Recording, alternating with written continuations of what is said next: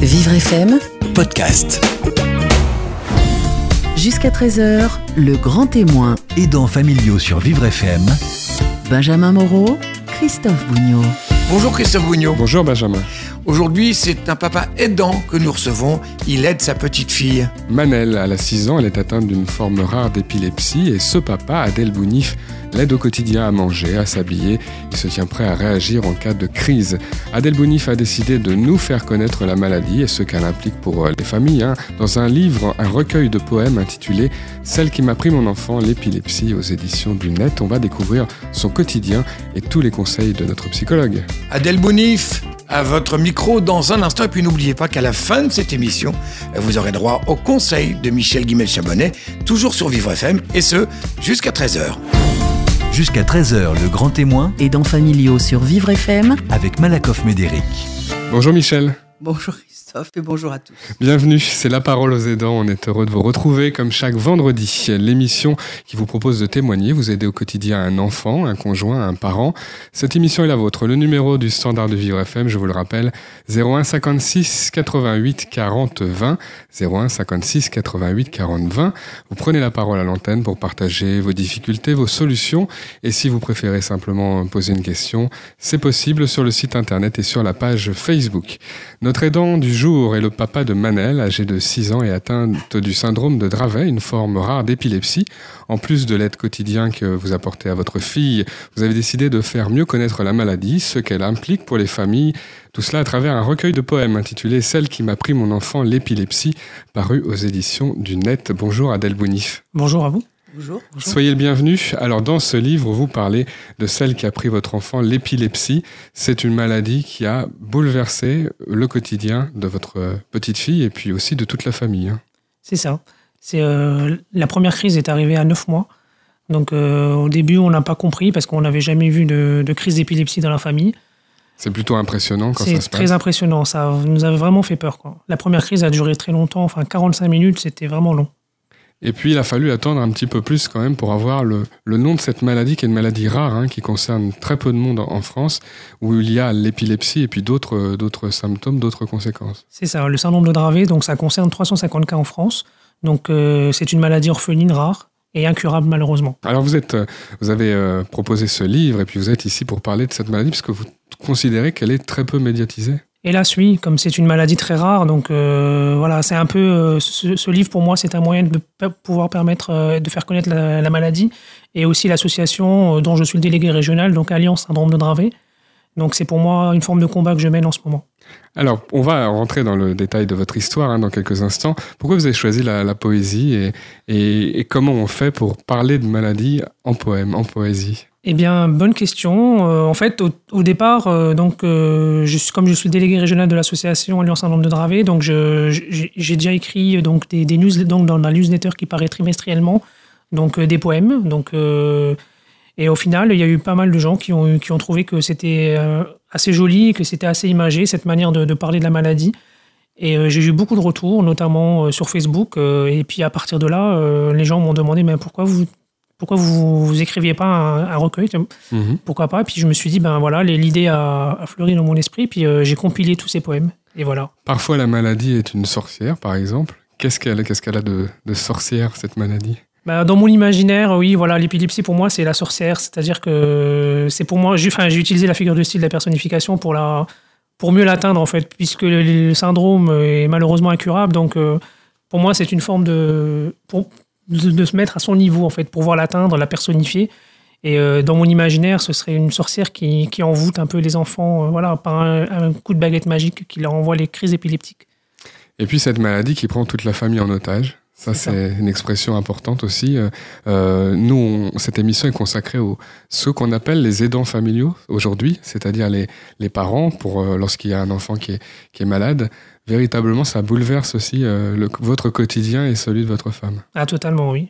Ma femme a, dû arrêter de travailler, donc euh, dès le début, parce que les crises d'épilepsie euh, se sont aggravées, la fréquence a, a été devenue, enfin, c'était insupportable, donc l'un des deux a dû arrêter de travailler, et euh, ça chamboule tout, nos projets, nos loisirs, euh, tout, tout est euh, concentré, enfin, tout est fait selon le- l'emploi du temps de Manel. Michel Guimel-Chambonnet. Je trouve l'expression euh, à la fois horrible et tellement juste. Euh, la maladie a pris la famille en otage, c'est tout à fait ça. Je, je n'avais jamais pensé comme ça, mais je trouve que c'est tellement parlant. Effectivement, c'est ce que vous dites, c'est-à-dire que toute la famille est bouleversée. Alors, pas seulement sur le plan affectif, mais la vie quotidienne est transformée et au moins dans un premier temps, tout le monde va se mettre à vivre au, rythme de la personne qui est malade. Et c'est vrai que du coup, ça, ça empêche tous les autres d'avoir leur, euh, leur vie personnelle, euh, que ce soit les enfants, euh, ben, peut-être qui ne peuvent pas faire du bruit quand leur sœur dort, des choses comme ça. Et puis vous qui ne pouvez pas quitter la maison, qui ne pouvez pas la confier à quelqu'un facilement. Et c'est vrai que cette notion d'otage, elle est vraiment très parlante. Alors effectivement, la maladie n'est pas une partie de plaisir, il ne s'agit pas de dire ça, mais il y a quand même des, on va pas dire des aspects positifs, mais des, ça change quelque chose pour vous, et notamment vous dites que ça, vous a donné une force de caractère et aussi un, esprit créatif. Oui, c'est vrai. Euh, je dis dans, l'avant-propos de mon livre que finalement, euh, cette maladie, ma, fille m'a révélé en fait. Donc euh, j'ai, j'ai utilisé le terme la résilience, c'est-à-dire que j'ai pu rebondir d'une situation négative et en sortir du positif, on va dire. Et enfin, bien sûr, c'est pas un processus qui se fait facilement, ça a pris du temps. Et là, je, ne dis pas que je suis guéri, je suis toujours, on va dire, en cours de, de guérison, si on peut dire ça. Mais j'apprends jour le jour et je me dépasse chaque jour. Et euh, mon épouse aussi, euh, je lui dis toujours, c'est elle mon pilier, c'est elle le pilier de ma, maison, c'est elle qui, mhm. qui, garde ma fille quand moi je vais travailler. Donc sans elle, je, ne serais pas là aujourd'hui. Bien sûr. Alors expliquez-nous euh, en quoi ça consiste, les difficultés de votre fille et, et pour quel geste du quotidien vous, vous, vous êtes amené à l'aider? Bah, la principale difficulté de l'épilepsie, c'est que les crises sont aléatoires, donc elles arrivent n'importe où, n'importe quand, que ce soit fébrile ou non fébrile, donc on est tout le temps avec l'épée de Damoclès sur la tête. Donc euh, on a toujours le, le bucolam, donc euh, c'est le Valium euh, qu'on met dans la bouche, donc avec nous, donc quoi qu'il arrive, on doit l'avoir. Et forcément, on peut pas sortir comme ça en claquant les doigts. Voilà, il faut toujours faire attention à ce qu'elle ait pris son médicament, à ce qu'elle ait bien dormi, parce qu'elle fait encore deux siestes par jour. Elle a ses médicaments trois fois par jour, donc c'est un rythme de vie euh, bien, bien chronométré, une hygiène de vie irréprochable. Être toujours comme ça, vous vous dites l'épée de Damoclès, c'est quelque chose d'épuisant, de fatigant d'être, non pas avec votre fille, c'est un bonheur, mais d'être toujours là à imaginer le pire. C'est oui, c'est épuisant parce qu'on est sur le qui-vive, on peut pas profiter, on peut pas voilà euh, aller prendre un billet, partir en vacances comme tout le monde le ferait. C'est tout le temps, faut toujours prévoir et c'est difficile. La prévision c'est contraignant et en même temps euh, on n'a pas le choix parce qu'il faut le faire. Quoi. Michel C'est ça qu'on entend dans ce que vous dites. Il n'y a pas la place de l'improvisation. Et l'improvisation, quelquefois, c'est un peu de fantaisie. C'est ça aussi qui fait euh, le, enfin, des petits plaisirs. C'est pas énorme, mais des petits plaisirs dans la vie. Bon, il fait beau, allez hop, on sort. Mhm. Et, là, ça, c'est pas, c'est pas possible. Michel, vous dites souvent à nos auditeurs, et c'est très important, ce sont des messages importants, prendre du temps pour soi, prendre du répit, euh, une semaine de vacances ou quelques heures ou quelques minutes. Mais comment on fait quand on a des maladies qui, qui, sont comme ça, qui se jouent à chaque instant? Alors effectivement, il faut avoir tous les médicaments dans la poche euh, en permanence, pour le cas où. Et puis, ben, quand on a la chance d'être à deux, euh, s'autoriser à dire, bon, ben, je reste, je ne bouge pas, allez, va faire un tour.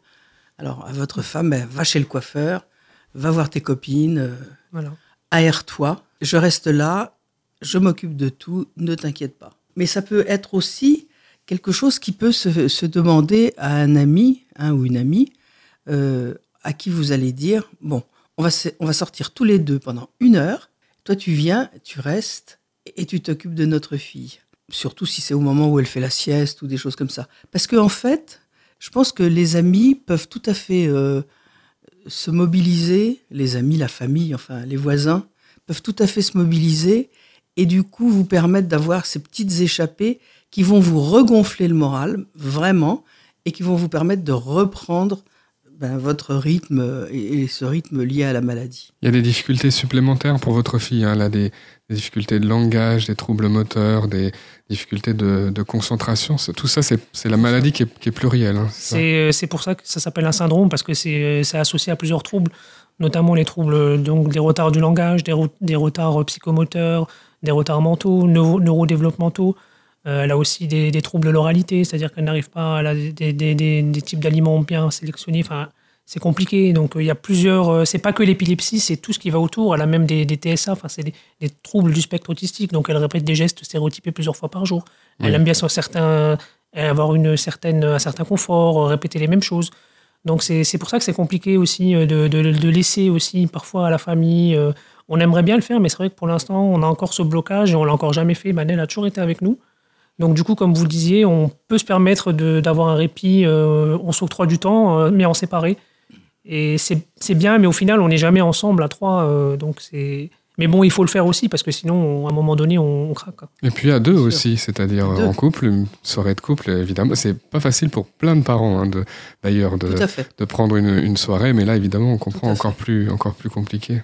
En couple, on peur, l'a jamais fait. hein. La peur, c'est de s'éloigner. Enfin, euh, ça, ça doit, ça doit être assez On angoissant. n'a jamais eu de soirée en couple euh, concrètement. je n'ai pas envie de casser l'ambiance, mais Oui. c'est vraiment, euh, c'est vraiment ça. Parce que bon, si on sort, par exemple, on va au restaurant, on la prend avec nous. Mais c'est Oui. toujours très court, quoi. C'est des instants, Oui. des instants très courts. hein. C'est euh, Oui. parce que Manel est très fatigable, donc euh, on s'octroie des petits moments de plaisir quand elle va bien, quand elle est pas malade, mais c'est toujours très court. Mhm. Voilà. Avec un handicap qui est pas toujours visible, alors ça, faut aussi affronter le, le- le regard des Tout autres. à fait ça. Dans un de mon, dans mon recueil, il y a un poème qui s'appelle Handicap invisible et, et je parle un peu donc, des préjugés qu'on vit au quotidien. Donc, euh, comme ma fille ne parle pas, donc elle, elle, euh, elle va toucher les gens dans les supermarchés. C'est son moyen de communiquer un peu avec les gens. Donc, des fois, on a un peu des, des regards un peu, un peu méchants. Puis même des fois, des commentaires. euh, Ah ben, il faudrait peut-être éduquer vos enfants. Enfin, voilà, c'est ce genre de choses qui m'ont. Qui, à force, euh, voilà, ça, ça rentre dans la tête. Et puis, à un moment donné, je pouvais plus le, le garder. C'est pour ça que j'ai- je l'ai écrit. Quoi. Il y a, il y, a, il y a un soulagement à écrire. Ah, tout à fait, oui. vrai. C'est vraiment une forme d'exutoire. En l'écriture, ça m'a ça m'a beaucoup aidé et puis euh, ça m'aide au quotidien. Parce que les difficultés et le regard des autres, on, on s'y fait pas, on n'arrive pas à être au bout d'un moment, ça fait 50 fois qu'on où on se moque de votre fille, où on vous regarde de- du doigt et on n'arrive pas à s'habituer. Ben, le problème, c'est qu'il faut toujours se justifier. quoi. C'est fatigant, c'est usant. Parce que sur Manel, ça se voit pas du tout qu'elle est, handicapée. hein. Donc, euh, elle, elle marche, mais bon, elle, a une, elle est très fatigable. Donc, elle va marcher quelques, quelques mètres. Après, voilà, on va devoir la porter ou la mettre dans la poussette. Mais a priori, quand on voit Manel, c'est une fille, euh, c'est une boule d'énergie. Elle est tout le temps souriante. euh, C'est, ça se Une voit pas sur elle. C'est une petite fille. Voilà, c'est ça.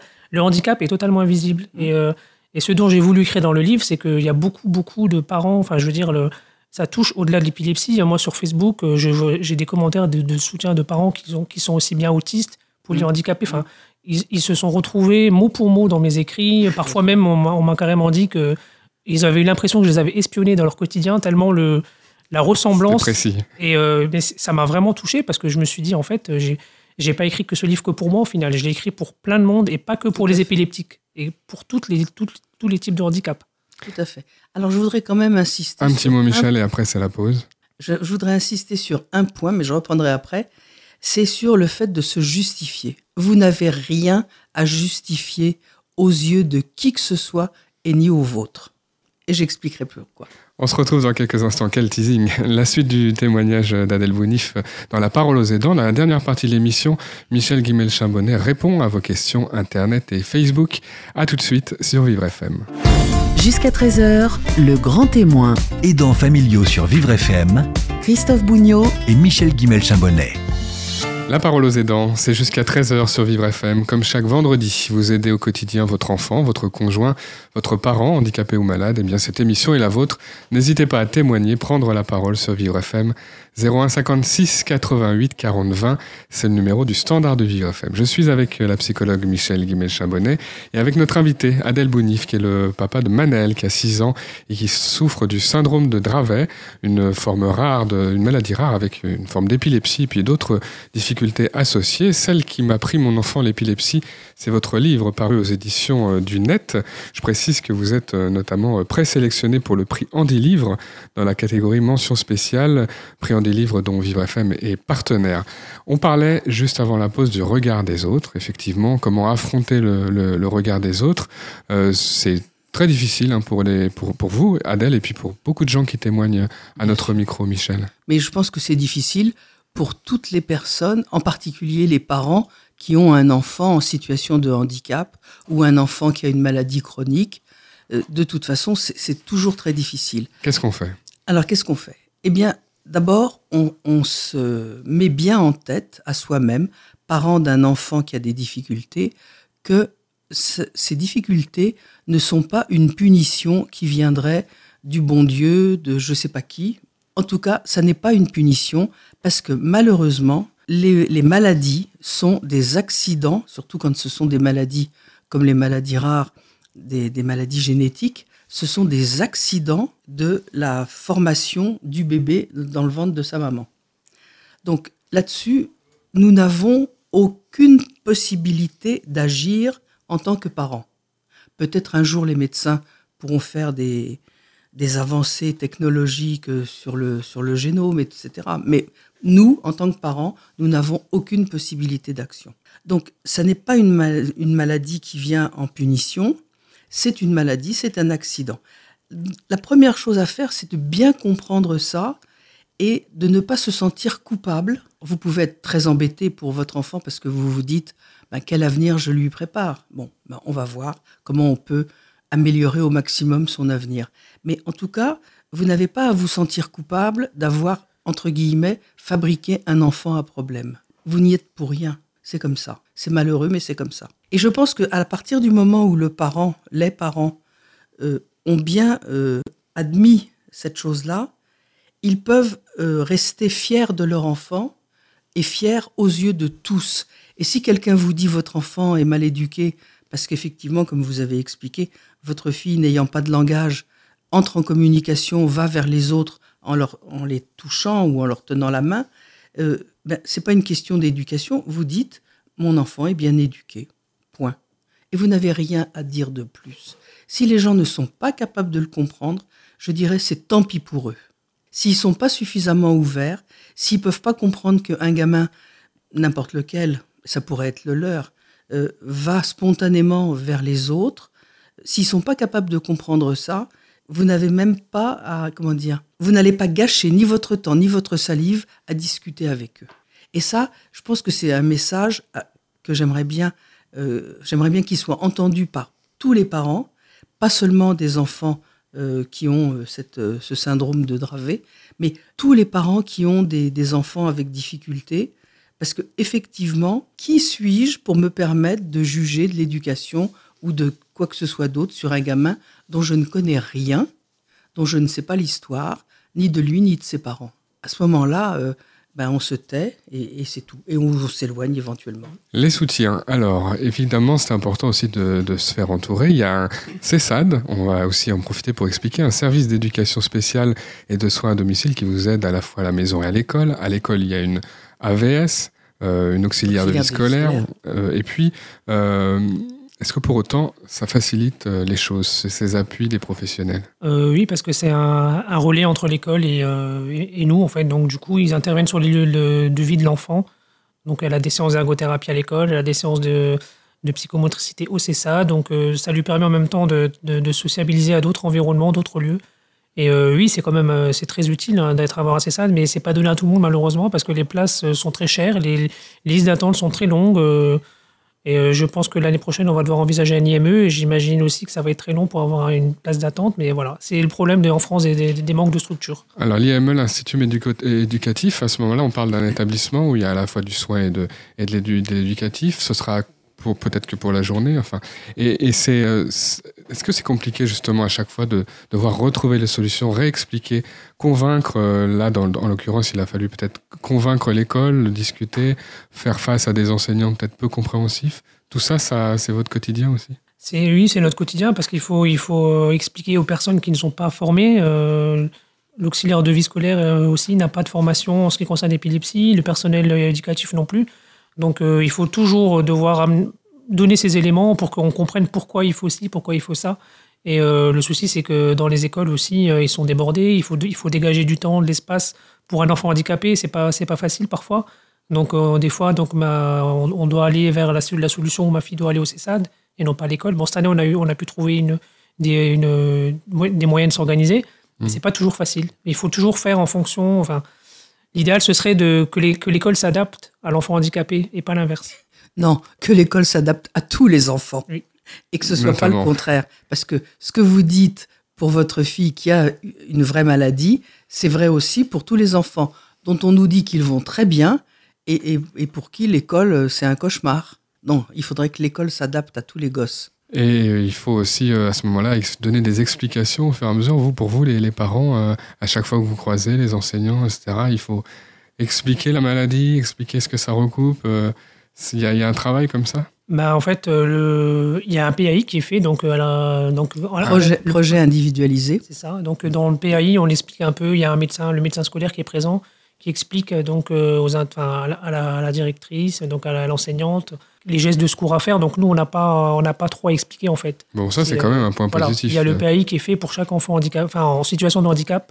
Il y a aussi la référente MDPH qui est présente dans ces moments-là. Donc, euh, il, y a tout- or, il y a quand même une petite organisation qui est, qui est faite au niveau de l'accueil de l'enfant en situation de handicap. Alors ça, c'est quand même euh, pas mal. Vous vivez en, en Moselle, du côté de Famec. On a des témoignages différents parfois, notamment en Ile-de-France. Oui, en Ile-de-France, Euh, c'est très différent. autour des relations avec la maison départementale des, des personnes handicapées, la MDPH. Vous avez, ça a été simple pour les démarches administratives, qui est un sujet Ça a été qu'on compliqué au évoque départ. souvent. Ça a été compliqué parce que j'ai dû me déplacer en commission parce qu'au tout départ, le dossier avait été refusé la toute première fois. Et euh, le fait de m'être déplacé en commission, euh, donc euh, dans un- une assemblée avec 30 personnes autour avec un micro, j'avais l'impression d'être dans un tribunal un peu. Parce qu'il a fallu se justifier alors que tous les certificats médicaux des plus grands professeurs de Paris, de Nancy étaient présents dans le dossier, mais il fallait que je. Et le fait que je sois venu, et finalement, ça a débloqué les, ça a débloqué les choses. Et puis après, on m'a, alloué ce qu'on avait demandé, hein, comme l'allocation enfant handicapé, euh, la carte de stationnement, la carte de priorité. Ma fille est reconnue à plus de 80% euh, de handicap, donc c'est une maladie rare. hein, donc euh, À partir de là, c'est euh, important parce que ça déclenche ça les ailes. déclenche, mais il faut vraiment se battre et il ne faut pas hésiter à aller en commission pour euh, parce que parfois les personnes qui sont dans les bureaux ne n'ont pas tous les éléments parfois, donc euh, on- c'est pas trop de leur faute non plus parce qu'ils n'ont pas vraiment les éléments pour pouvoir juger, de pouvoir juger. Donc euh, après là où je comprends pas, où je comprends pas trop, par exemple cette année on m'a descendu d'un complément alors que les éléments sont identiques à l'année dernière, donc il y a des choses que je, comprends pas non plus. Il y a des choses, des, des différences de complément d'une année à l'autre et c'est compliqué parce qu'il faut toujours se justifier et puis c'est c'est la paperasse administrative. Et puis, euh, pourquoi refaire un dossier MDPH tous les ans alors que le handicap de ma fille ne changera jamais euh, d'une année à l'autre quoi? Donc, euh, c'est énormément de paperasse qui nous, qui nous pourrissent le quotidien, sincèrement. C'est c'est la question que tous les témoins nous, nous posent ici. Effectivement, pourquoi je dois refaire le dossier alors que rien n'a changé et peut-être même quand c'est évolutif vers le moins bien, ça, ça s'est encore dégradé et je dois refaire comme si c'était la première fois. Ça, c'est vraiment l'aspect le plus euh, pénible, je trouve, de- des relations que nous avons avec les MDPH. Quelques minutes euh, encore pour votre témoignage et pour évoquer l'avenir. Comment vous, vous imaginez l'avenir, vous et votre épouse? Est-ce qu'on d'abord on a le temps d'y penser euh, quand la, journée comme ça est bien remplie Et, est-ce qu'il y a des craintes par rapport à l'avenir? Il y a énormément de craintes, oui, parce que, comme je disais tout à l'heure, le manque de structure, euh, enfin, le, manque de formation pour, pour des tas de choses, forcément, à un moment donné, on, il, faudra, il, va falloir que les parents se, mettent tous, que les parents se donnent la main dans la main et qu'on crée nous-mêmes, je vais dire, nos structures, parce que ça devient compliqué. Je vois qu'à 20 ans, un, un- adolescent est euh, doit sortir d'un IME. On fait quoi de cet enfant après? On le laisse pourrir à la maison? On- Il n'a pas de travail, il n'a pas de. Et puis je pense aussi au statut de l'aidant familial. Mon épouse, elle elle n'est reconnue nulle part. Elle n'a pas de, pas de salaire, elle n'a pas d'aide, elle n'a rien. Donc euh, pour elle aussi, enfin pour toutes les mamans, euh, moi j'ai de la chance, encore on peut soutenir à deux. Mais quand je pense aux, aux personnes qui, élèvent seules un enfant handicapé, parfois deux euh, ou plus, euh, c'est horrible. Donc le- le- l'avenir, je l'envisage euh, pas très positivement, on va dire, parce que forcément, ma fille aura toujours besoin de, quelqu'un. Donc c'est toujours, toujours difficile de s'imaginer. Enfin, quand on, veut avoir un enfant, on, on s'imagine pas que le l'enfant, voilà, on, on vous dit toujours que l'enfant partira, enfin, partira de ses propres ailes, tandis que là, ça va être le contraire. C'est nous qui vont devoir la, la soutenir, euh, la supporter euh, à un bon Mhm. moment. Michel, est-ce qu'il y a Oui, pas alors- un conseil, mais quelques petits éléments pour anticiper peut-être pour... Alors oui, il y, a des, il y a des choses à faire, à mettre en place pour, euh, pour anticiper. Euh, moi, je suis un peu moins pessimiste que vous. D'abord parce que je pense que la société évolue quand même, que de plus en plus les associations sont actives. On commence à avoir quelques structures supplémentaires, pas beaucoup, pas assez. Je suppose que quand votre fille arrivera à l'âge de 20 ans, ce qui nous laisse du temps, euh, il y aura déjà une grosse évolution qui, qui aura eu lieu. Et puis, il y a aussi tout ce qu'on tout ce qu'on appelle le mandat de protection future. C'est une euh, question à voir avec votre notaire ou avec un notaire. Et de toute façon, vous pouvez aller voir le notaire, parler avec lui, il vous expliquera très précisément, et normalement c'est gratuit. Il ne vous fera pas payer ou peut-être une consultation, mais pas très cher. Donc ça, c'est quand même quelque chose qui est euh, important parce que ça met votre enfant à l'abri sur le plan administratif, légal, etc. Et Là, vous parlez du moment où les parents disparaîtront. quand- oui, quand les parents ne sont plus en état ou sont décédés. Mais de toute façon, il y aura toujours, et ça c'est pour ça que c'est très important de garder vraiment tout un réseau familial et un réseau amical autour de vous, mais il y aura toujours quelqu'un qui prendra le relais si vous, vous ne pouvez plus. On n'a jamais vu qu'on laisse un, un enfant devenu jeune adulte euh, sans aucune structure si sa famille ne peut plus être là. Tout à fait. Donc gardez quand même toujours cette petite flamme en vue. Et pour euh, terminer votre Oui. euh, question, dans le, dans le recueil, il y, a une- il y a un poème qui parle de ça, qui s'appelle Envisager l'avenir. Et euh, je- j'évoque en fait tous ces questionnements. C'est euh, Bien sûr, cet avenir euh, incertain. bien sûr. N'hésitez pas à découvrir ce recueil de poèmes. Celle qui m'a pris mon enfant, l'épilepsie, euh, est paru aux éditions du Net. Salutations à votre épouse et puis à, à Manel également. Euh, on vous remercie d'avoir témoigné dans cette émission. Dans quelques instants, c'est la dernière partie. Michel Guimel-Chambonnet répond à vos questions Internet et Facebook. À tout de suite sur Vivre FM. Jusqu'à 13h, le grand témoin. Aidants familiaux sur Vivre FM Christophe Bougnot et Michel Guimel-Chambonnet. La parole aux aidants jusqu'à 13h sur Vivre FM, comme chaque vendredi. Dans la dernière partie de l'émission, la psychologue Michel Guimel-Chambonnet répond à vos questions, questions Internet et Facebook. Arlette nous écrit de Ringis. Je rends visite à ma mère, âgée de 97 ans, tous les jours pour lui porter les repas et aussi l'aider à se coucher le soir. J'ai moi-même 73 ans, toujours une bonne forme euh, jusqu'ici. Mais aujourd'hui, j'ai plus beaucoup de force pour aider ma mère à se transférer le soir dans le lit et répondre à ses coups de téléphone incessants. Que me conseillez-vous? De faire appel à un service de soins infirmiers à domicile, ça me paraît une nécessité vraiment urgente parce que effectivement, à 73 ans, c'est une banalité. On n'a plus 20 ans et qu'on ne peut pas euh, être toujours euh, d'astreinte euh, tous les soirs pour faire ce travail qui représente physiquement un travail important. Aider une personne très âgée à se déshabiller, à mettre son vêtement de nuit, à faire un minimum de toilette, se brosser les dents, etc. Et passer du fauteuil ou, de la station debout au lit, c'est un travail technique qui nécessite une force physique et aussi de savoir s'y prendre.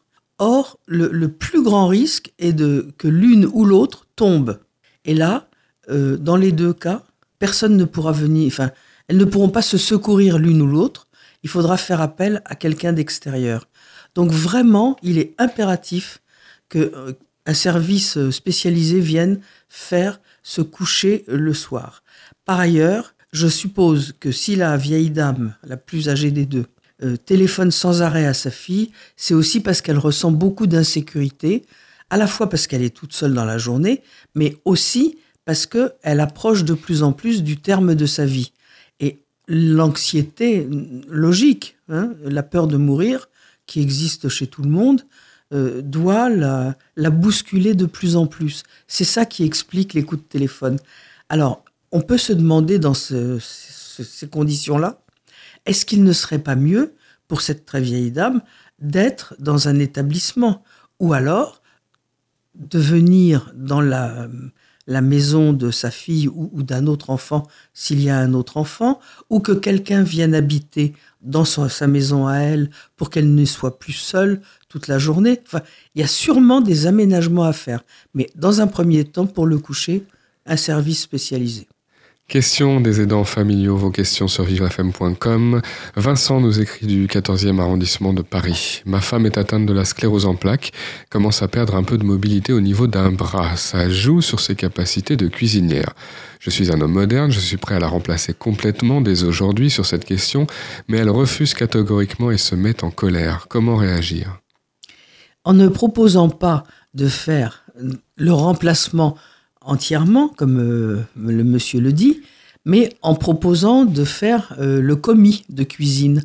C'est-à-dire que dans toutes les grandes cuisines, il y a un chef et il a des commis euh, qui font la vaisselle, qui épluchent les légumes, qui taille euh, les carottes en petits bâtonnets, etc., etc.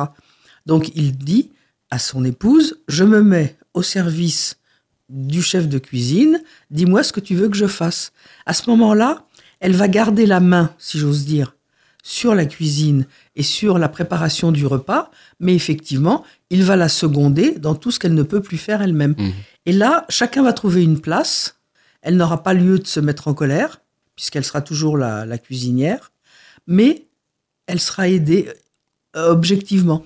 C'est difficile d'être confronté à ces pertes. Et, là, ça, très sou- et là, ça souligne euh, ce qui reste quelque part, les Bien capacités sûr, restantes. mais, mais justement, au lieu de dire elle ne peut plus, euh, elle a un bras qui va moins bien, donc je peux la remplacer complètement, non, il vaut mieux dire elle a un bras qui, va- qui va moins bien, donc je vais remplacer la partie moins performante de ce bras, pas plus. Mhm. À ce moment-là, elle va continuer à penser, à organiser, à faire les choses. Et puis c'est quand même plus sympa de préparer la cuisine c'est à deux. sympa hein. de le faire à deux, ben, bien sûr. Question des aidants familiaux. Vos questions euh, sur la page Facebook de Vivre FM en envoyant un message. Valériane nous écrit d'Auxerre, dans le département de Lyon. Ma fille est polyhandicapée depuis sa naissance. Elle ne marche pas, ne parle pas et nécessite des soins constants. Pourtant, même si c'est égoïste, je voudrais penser un peu à moi et surtout retravailler. Puis-je me le permettre? Comment faire? Alors, ça n'est pas égoïste, ou bien c'est de l'égoïsme, mais qui est une vertu. Euh, oui, bien entendu, si vous pouvez retrouver du travail, faites-le. De toute façon, si votre fille est aussi euh, perturbée, enfin, son état est aussi perturbé que, que vous le dites, euh, elle serait peut-être mieux dans un établissement spécialisé, dans lequel, malgré tout, elle pourrait rencontrer des jeunes de son âge, dans lequel du personnel formé, des, des vrais professionnels, pourrait euh, lui proposer un certain nombre d'activités adaptées à son état. Et c'est vrai que ça n'enlèverait rien à, à cet enfant, mais ça apporterait à la fois du répit et puis aussi euh, un, un soulagement physique euh, à sa maman. Et ça permettrait à la maman de retrouver du temps pour aller faire des choses pour elle. C'est quand même très que difficile. On a l'impression d'a- d'abandonner son Non, enfant. on n'abandonne pas son enfant, au contraire.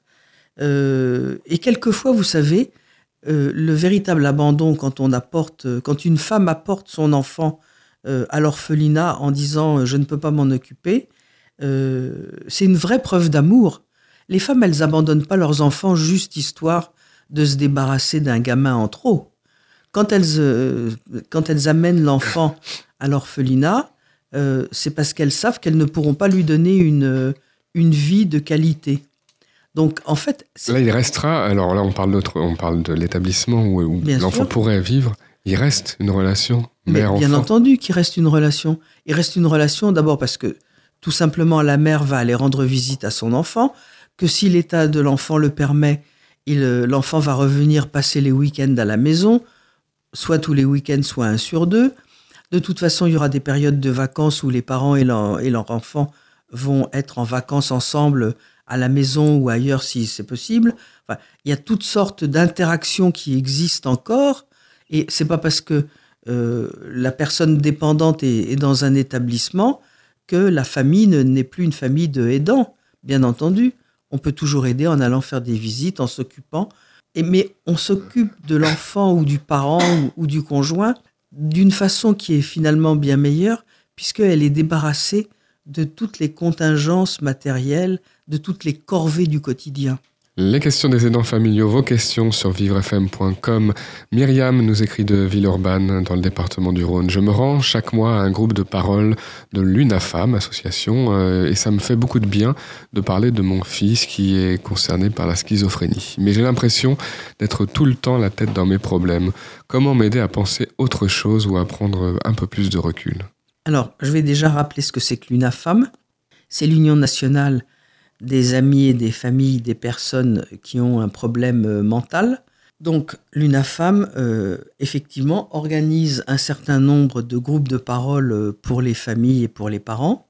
Et c'est très important et très intéressant que les parents puissent parler de, des difficultés qu'ils rencontrent avec leur enfant quand il a un problème psychiatrique. Comment faire pour ne pas penser seulement à ça? Eh bien, je crois euh, essayer autant qu'il est possible de retrouver ou d'innover euh, sur une activité personnelle et quoi qu'il arrive, s'astreindre à aller euh, à cette activité, à chacune des séances, ne pas en sauter en disant euh, ah oui mais là mon fils ça va pas, il faut que je reste, etc. Il faut vraiment euh, choisir de, de s'occuper de soi, ce qui est un gros effort et qui n'est pas toujours facile. Mais je pense que c'est vraiment euh, important de le faire. Question des aidants familiaux, vos questions sur la page Facebook de Vivre FM en envoyant un message. Emmanuel nous écrit de Sergi. Je compte sur mon médecin généraliste pour trouver une place d'hébergement temporaire à ma fille pendant que je vais subir une opération euh, qui nécessite de rester alité pendant 15 jours. Mais j'ai l'impression que les procédures ennuient profondément mon médecin. Je n'ai que lui pour m'aider sur cette question. Comment faire? Alors, je dirais tout de suite, non, vous n'avez pas que lui. Il existe des assistants sociaux de, de secteur. Donc, il faut demander à la mairie où se trouve le bureau de ces assistants sociaux. Dans le service hospitalier où vous allez être hospitalisé, il y a aussi une assistante sociale. Il faut aller la consulter et lui demander comment elle, elle peut vous donner des informations euh, sur les autres services hospitaliers où votre fille pourrait être euh, hospitalisée euh, conjointement. Euh, il y a aussi l'AMDPH, Maison départementale des personnes handicapées. Il faut les interpeller. Je sais bien que c'est la réponse généralement à la vitesse du diplodocus, mais il n'empêche, il faut les interpeller parce que c'est quand même leur, leur travail que d'aider les familles à, à trouver un hébergement quand il y a une, une question d'urgence comme celle-ci. Donc, le médecin pourra faire les certificats nécessaires et suffisants, bien sûr, ça c'est son rôle, mais il y a un certain nombre d'autres personnes qui peuvent aider et de façon efficace. D'autre part, il faut absolument demander aux pharmaciens, aux infirmiers, euh, qui s'occupent éventuellement de, de la jeune fille, ce qu'ils connaissent comme structure qui pourrait euh, la recevoir en hébergement temporaire. Vous souhaitez témoigner dans l'émission dans les prochaines semaines, vous aider au quotidien votre proche dépendant Contactez le standard de Vivre FM 01 56 88 40 20 01 56 88 40 20. Merci Michel. Au revoir Christophe.